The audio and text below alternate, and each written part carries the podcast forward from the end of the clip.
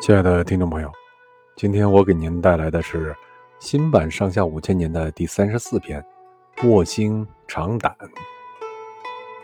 公元前四百九十六年，越王允常去世了，他的儿子勾践继位。吴王阖闾以为有机可乘，决定出兵攻越。伍子胥啊一再劝阻，但是没有效果。结果阖闾战败，身受重伤。在回国的路上就死了。阖闾的儿子夫差继位。吴王夫差为了替父亲报仇啊，每天让侍从站在自己的庭院里，只要一看见他经过，就说：“夫差，你忘记越王杀死你父亲的事了吗？”夫差就含着眼泪回答：“没有，夫差不敢忘。”夫差就这样天天做着复仇的准备。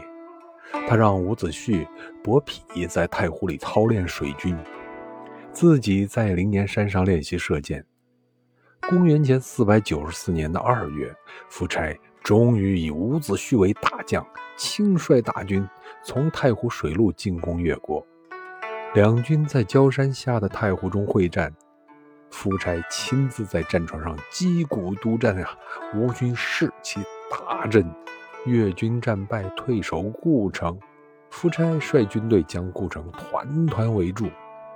越王勾践让范蠡守故城，自己与大夫文种带五千残兵突围，逃到了会稽山。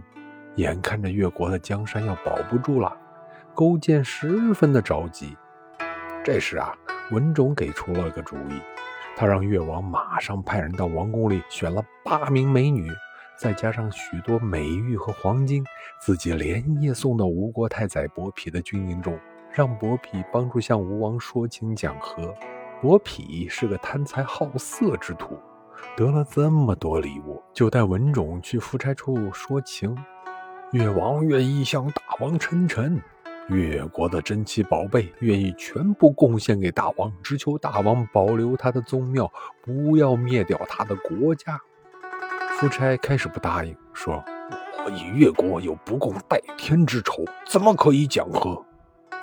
伯嚭又说：“勾践愿意带妻子来吴国赎罪，做您的臣仆，将来他的生死都操在大王的手里。实际上，您已经得到越国了，同意讲和只是为大王留下个好名声罢了。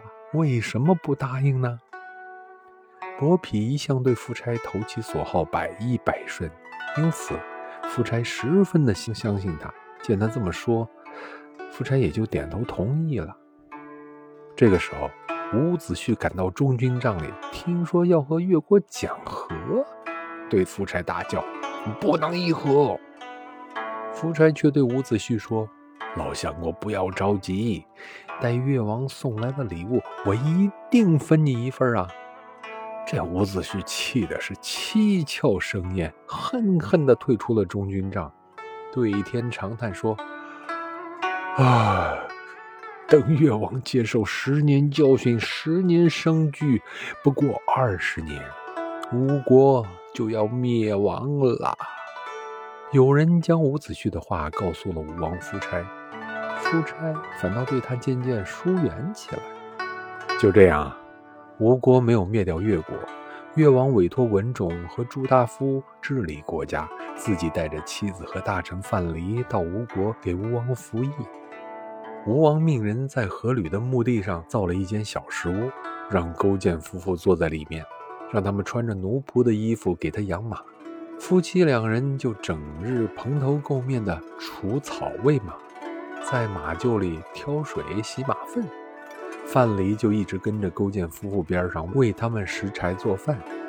吴王不放心啊，夜间悄悄派人去打听，也没听到任何怨言，甚至连叹息声都没有。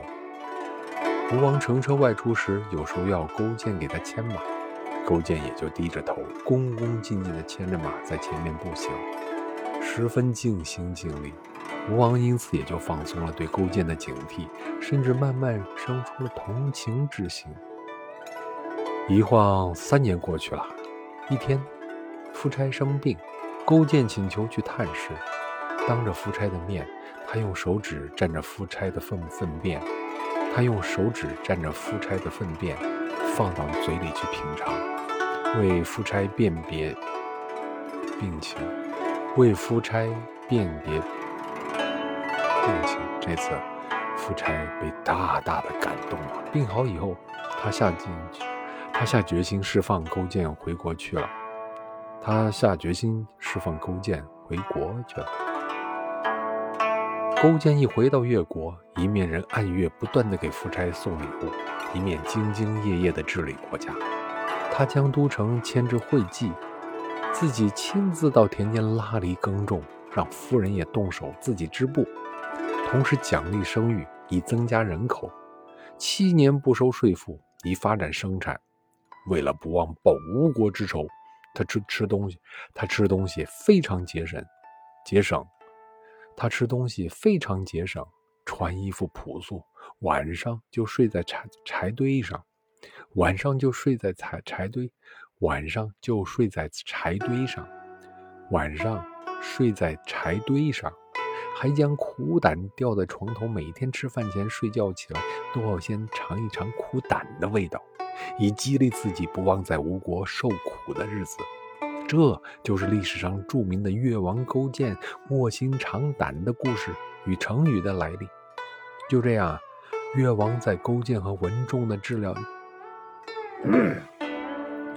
就这样，越王在勾践和文种的治理下，国力一天比一天强盛起来。越王还让范蠡秘密的在太湖中训练军队，准备复仇。好，明天我将继续给大家带来的是新版《上下五千年》的第三十五篇《蜀吕宝剑杀功臣》，欢迎大家到时候收听，再见。